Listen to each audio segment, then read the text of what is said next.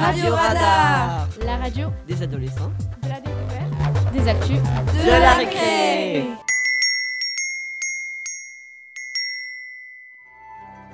Bonjour à toutes et à toutes, nous sommes des élèves du club manga et aujourd'hui nous allons vous présenter notre émission sur la culture japonaise.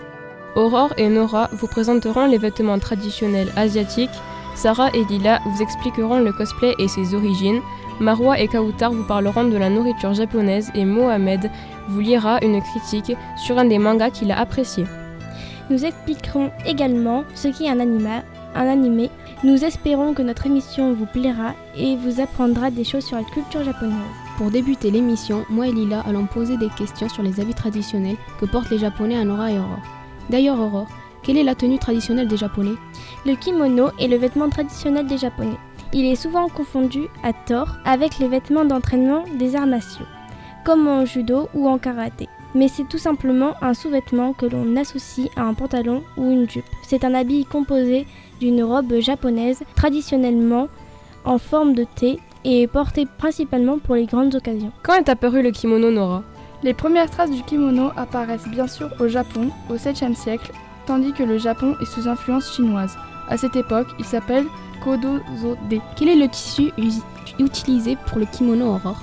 Traditionnellement, le kimono est fabriqué à partir d'un tissu en soie et les plus sophistiqués peuvent être en brocart, un riche tissu de soie orné de dessins brochés en fil. Mais pourquoi les Japonais portent des kimonos?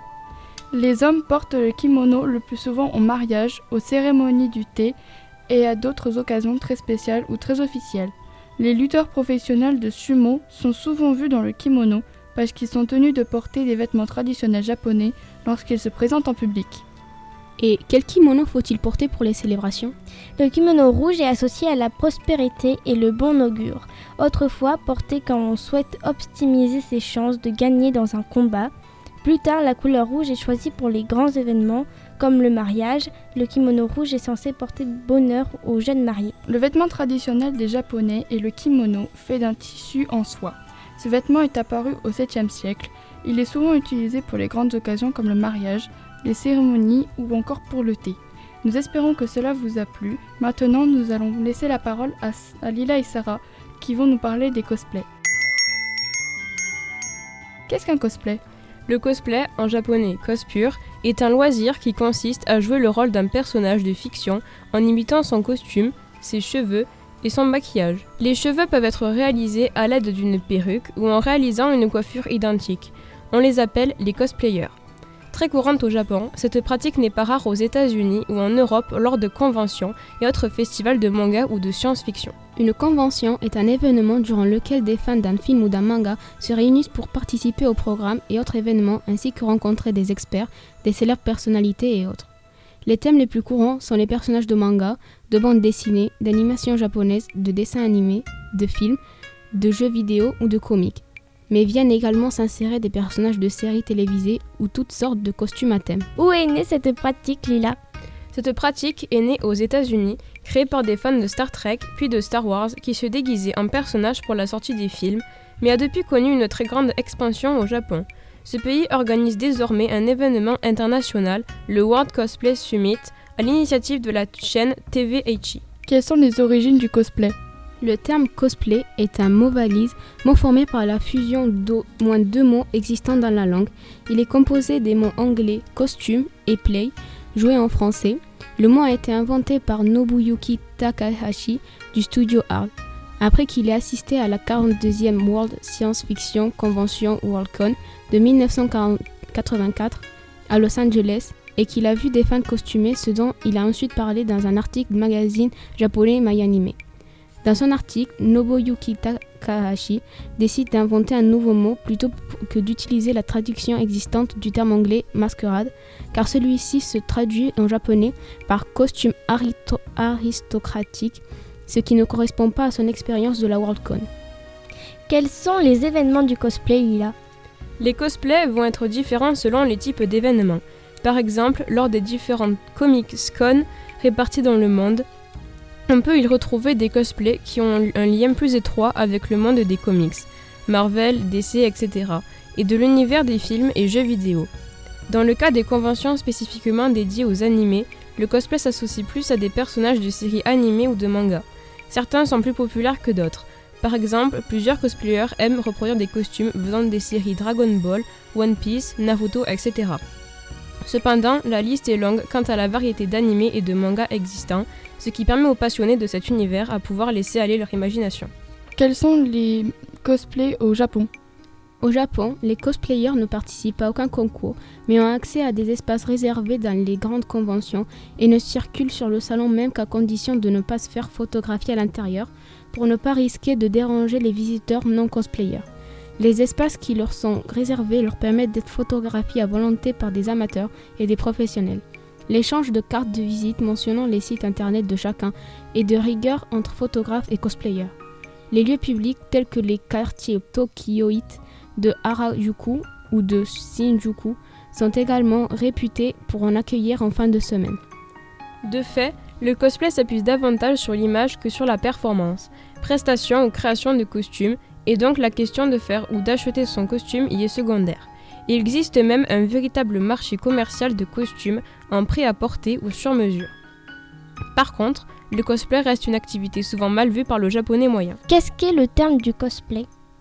Le crossplay est un cas particulier de cosplay dans lequel le cosplayer incarne un personnage de sexe opposé, que ce soit une femme portant le costume en jouant le rôle d'un personnage masculin ou l'inverse.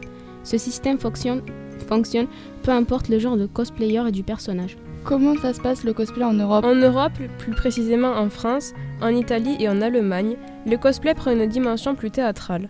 La qualité des costumes est un point recherché, mais pour les concours où les cosplayers se retrouvent en face d'un public devant lequel ils miment des combats, récitent des dialogues ou chantent un certain jeu d'acteur est apprécié. On l'appelle ça le roleplay. Maintenant, nous passons la parole à Marwa et à Kautar qui vont vous parler de la nourriture japonaise.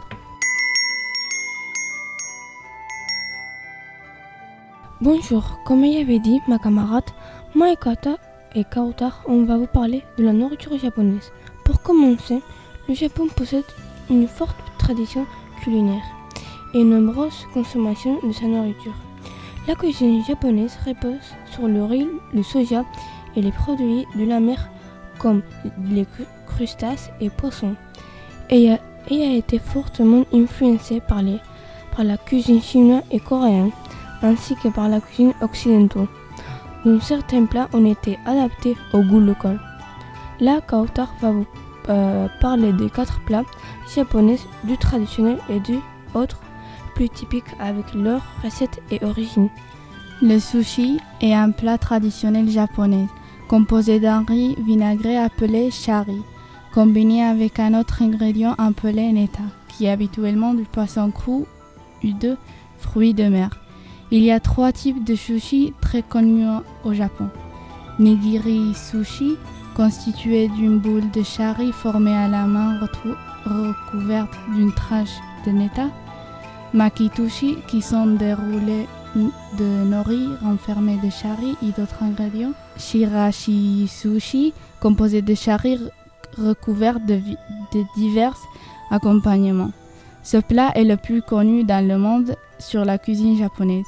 Bien que le sushi soit normalement associé au poisson ou crustacés, il peut également être accompagné de légumes ou d'œufs, voire de tous autres accompagnements.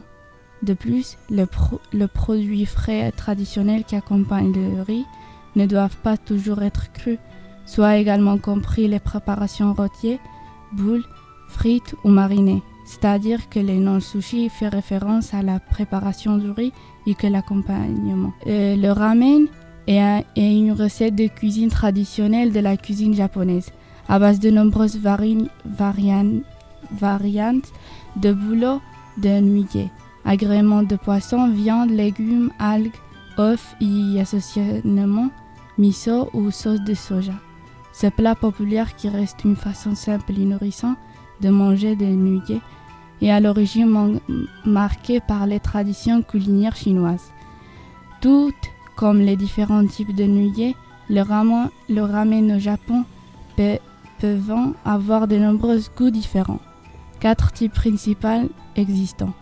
Miso ramen à base de soja fermenté, shio ramen salé, tonkotsu ramen bouillon fait à base d'os de moyer de porc, et shoyu ramen à la sauce soja. Chaque type de ramen au Japon a sa propre saveur et son caractère bien précis. Curry rice.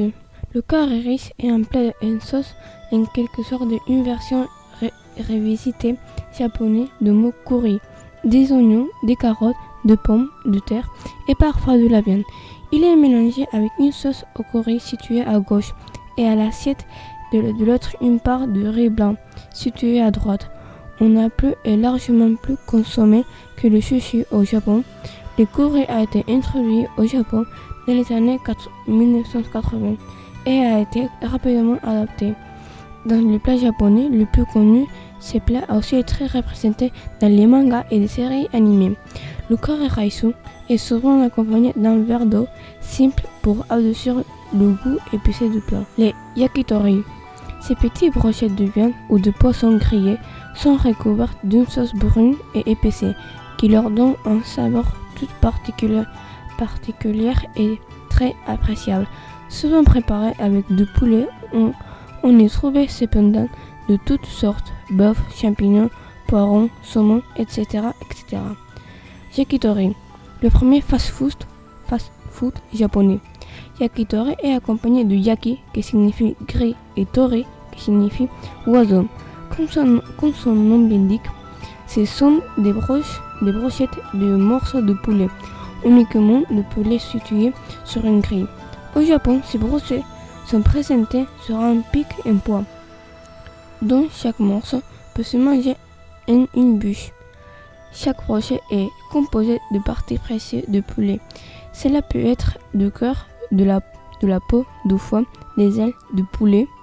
Une fois grillé et assaisonné simplement avec du sel ou bien avec une sauce épaissée, sucrée composée de sauce soya, de mirin, de sucre et de saké.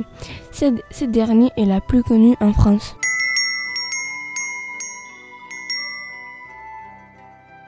Maintenant, je vais vous parler des animés. D'ailleurs, Lila, c'est quoi un animé? L'animé, aussi appelé japanime ou japanimation, est un type de série ou de film d'animation créé au Japon. Le terme animé provient probablement du terme français dessin animé, utilisé depuis 1877. Le terme de manga eiga, qui veut dire film de manga, était le terme original pour désigner les dessins animés d'inspiration manga, en outre de la bande dessinée japonaise. Même si son apparition remonte au XXe siècle, c'est seulement vers les années 1960 et 1970 qu'il se développe et devient populaire hors du Japon. Il comment les animés ont-ils été créés? L'histoire des animés commence au début du XXIe siècle, en, 1900 en 1917. Elle a été créée par des pionniers suivant les traces des Occidentaux, en particulier de France. Après quelques expérimentations, une longue période suivie où la reproduction fut réduite à quelques courts-métrages, quelques commandes de l'armée ou, de ciné ou des cinémas. Qui a inventé l'anime Il est très difficile de connaître les origines de l'anime. En effet, à cette époque, de nombreuses inventions sont créées en même temps. Quel est l'anime le plus célèbre? L'anime le plus célèbre est One Piece de Eiichiro Oda. Publié depuis le 22 juillet 1997, c'est la série la plus vendue au monde dessinée par un seul auteur. En France, la série est devenue leader en 2011 et s'est vendue à 28,2 millions d'exemplaires depuis sa sortie. Maintenant, je passe la parole à Mohamed qui va vous lire une de ses chroniques. Bonjour, je suis Mohamed Ismail El Aragbisi. Aujourd'hui, je vais vous présenter une chronique sur Demon Slayer. Demon Slayer, connu au Japon sous le nom de Kimeso no Yabo, est une série de mangas écrits et dessinés par Koyo Haru. L'histoire suit le périple de Kamado Tanjiro, qui est le premier enfant d'un vendeur de charbon de bois. Vivant en montagne avec sa mère et ses fratries, dont il prend soin du mieux qu'il peut depuis la mort de leur père, après le massacre de sa famille par un démon et la transformation de sa sœur cadette Nezuko, il voyage avec elle à la recherche d'un antidote pouvant le faire redevenir humaine. Le manga est prépublié dans le magazine Welki Shonen Jump de Shuejoa entre le 15 février 2016 et le 18 mai 2020 et, et compilé en une totale de 23 tomes. La série est adaptée en animé puis en film d'adaptation, intitulé Le Train de l'Infini. Un jeu vidéo nommé Demon Slayer Kimesto no Yamo The Inokami Chronologique est également sorti en août 2021. Demon Slayer est le manga le plus vendu au Japon en 2019 et en 2020. Le tirage total de la franchise a atteint les 150 millions d'exemplaires. J'ai adoré ce manga parce qu'il y a des scènes de combat, une ambiance chaotique. J'ai aimé les personnages qui sont, qui sont pleins d'humour, surtout Rengoku. L'histoire est plutôt originale parce que ce n'est pas tous les jours qu'on lit une histoire de deux adolescents qui doivent combattre des démons. Merci d'avoir écouté.